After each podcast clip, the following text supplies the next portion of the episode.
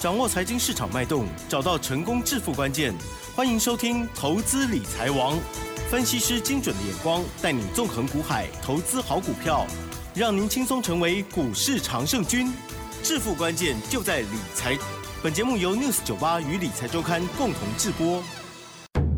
轮源投顾杨天迪分析师，三十年国内外券商法人操盘经验，市场资深量价结构分析专家，精准的量价分析，扎实的基本面研究，带您解码主力动向，揭露股市天机。欢迎收听《股票会说话》，轮源投顾一零九年经管投顾新字第零一零号。好的，这里是 News 九八九八新闻台，进行节目，每天下午三点，投资理财网哦，我是奇珍，问候大家。股票会说话，赶快邀请轮源投顾杨天迪老师哦，老师您好。齐真好，各位听众朋友，大家好。好的，我们来听听股票跟我们说什么话呢？好，今天呢，大盘呢开高走低，中场加权指数呢是下跌了四十三点，收在一万七千零七十八点哦。成交量部分呢是三千零八十四亿，加权指数跌零点二五个百分点，OTC 指数跌零点四四个百分点。哦，老师，今天全部都在跌吗？很多股票都开高走低，对不对？大盘也是嘛，哈。好，老师今天细节上如何来观察，或者是在盘中的操作，请教喽。嗯，目前的台股是在季线之上整理了。哦哦哦，嗯，所以我们看一下今天其实涨的时候，我们曾经涨了九十七点，对呀，然后最低还跌六十点，你就知道那个来回就一百五十几点嘛，将近一百六十点左右。嗯，好，收盘还是下跌了啊。那主要的原因就全指股很弱。嗯，好全指股为什么弱？呃，没大人。大家去注意一件事情啊，就等于说，现在会推动股市往上走的叫大内高手嗯哼，的，就是内资型的股票比较容易会涨。那个法人股，尤其外资股，它不太会涨。每年底都会这样吗？哦，不是，不是，不是，嗯就是基本上之前那些全职股，你像呃我我我举例啦，联电为例啊，哦，联电以前内资会去推它，呃现在不推了，对啊，因为智源更好玩，啊对啦。你，要你要了解那个概念对要不然都会被抓住。对，所以 晶圆代工，你看哦，像台积电这个还是跌嘛，六百块站不回去嗯啊，不管不管你放多少利多都没用。是是。那世界先进那一天放利多涨停板，然后呢连两天下跌，对，你就知道哦，这一类的股票晶圆代工不是它产业不好，而是没有人要。好，呃 没有人要这个结论，听起来很悲伤。嗯，真的是这样啊？那你短线要进去，除非你是中长期的投资者，你不怕它嗯震荡，否则一般来讲，短线客绝对不会再进去了嘛。好，嗯当短线客不会进去，那就要看它沉淀之后会不会大资金进来，那是以后再谈。但目前看起来它是弱的。嗯，当全指股在走弱，当然它就压缩了这个这个指数了嘛，这是第一个。第二个部分呢，哎，最近的行情好像不是电子的天下，对吧？今天电子股的比重五十九趴，也不到六成嗯嗯啊。那那跑到哪里去了？跑到船产，跑到航运，嗯，对吧？跑到航运去了。这两天非常强航运，早盘的航运也很强，对，杀尾盘。哇，嗯，好，杀尾盘了。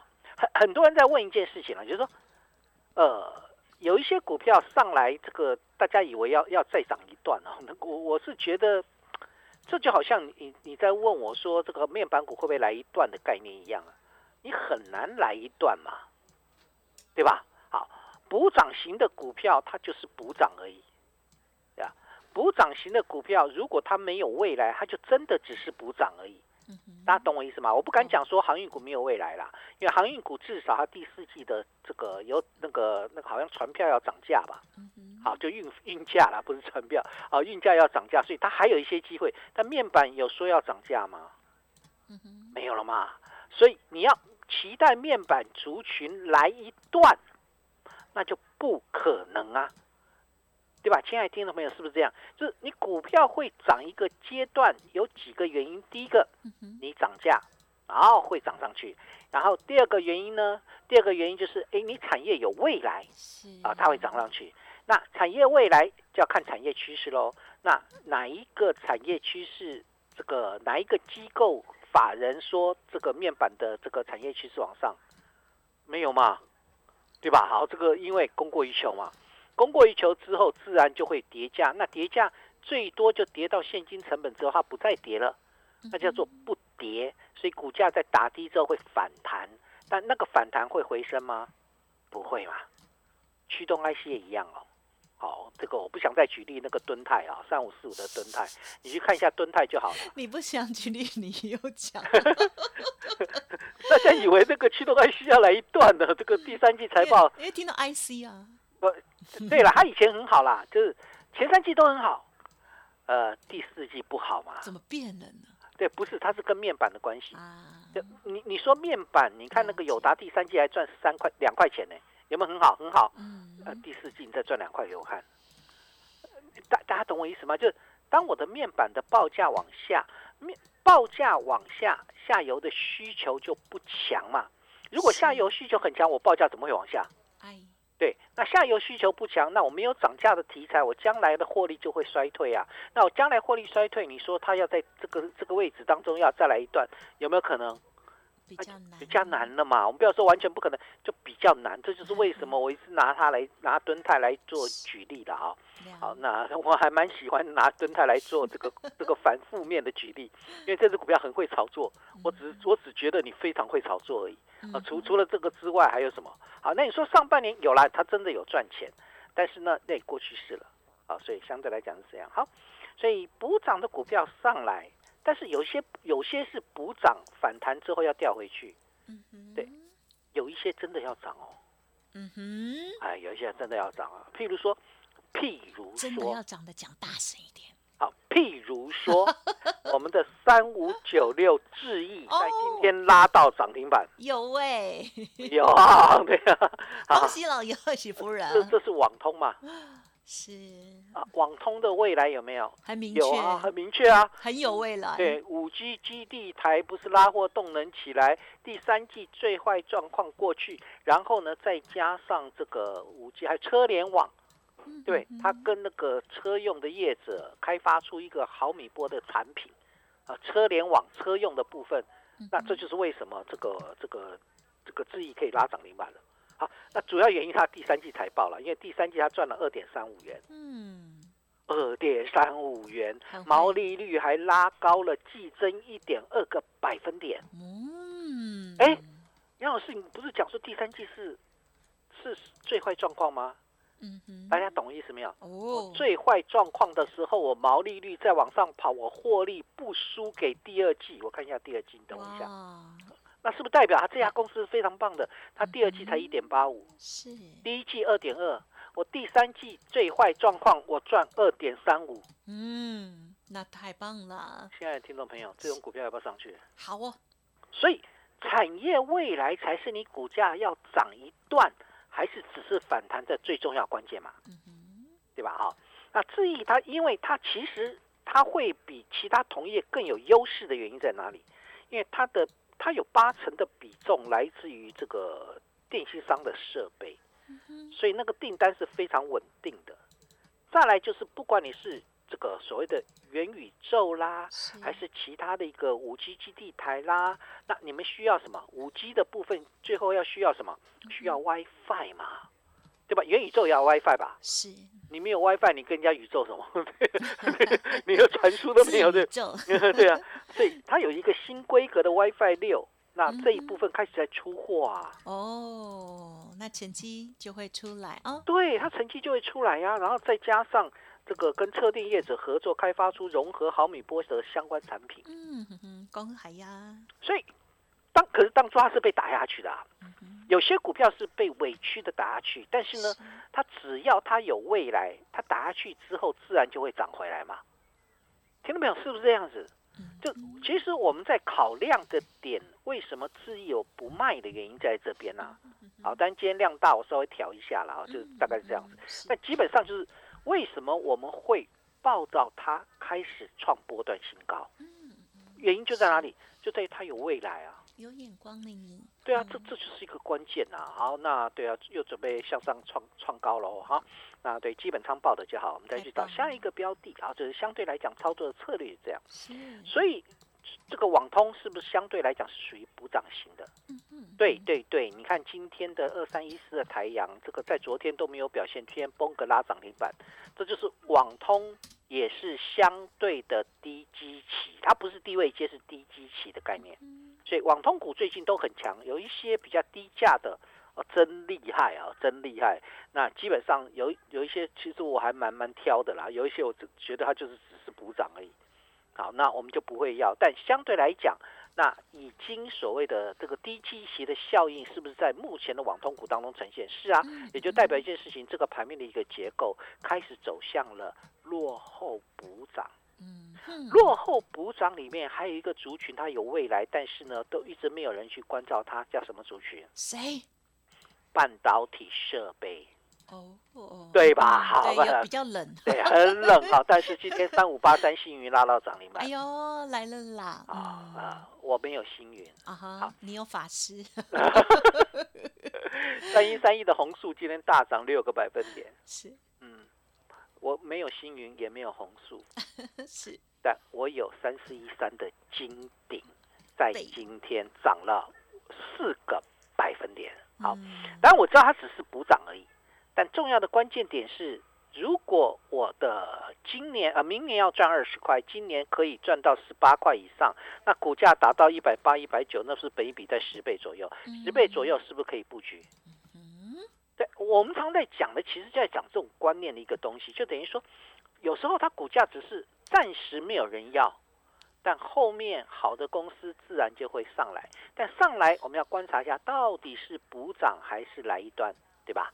因为我们是在赚钱的，但是我们要考量的点就是，如果资金不在这边，我会撤退；但是如果资金真的真的来了，那基本上我们就买在低档。报一个大波段，嗯，对啊，这个有时候我们去分这个分享这些观念的时候，其实跟各位谈的就是你买的位阶在哪里的一个关键了哈。好，所以半导体设备是不是补涨？当然是补涨。好，网通是不是补涨？当然是补涨。但是网通的补涨跟半导体的补涨，它有没有未来？它是有未来的嘛？好，所以现阶段来看，有一些纯粹只是补涨的结构。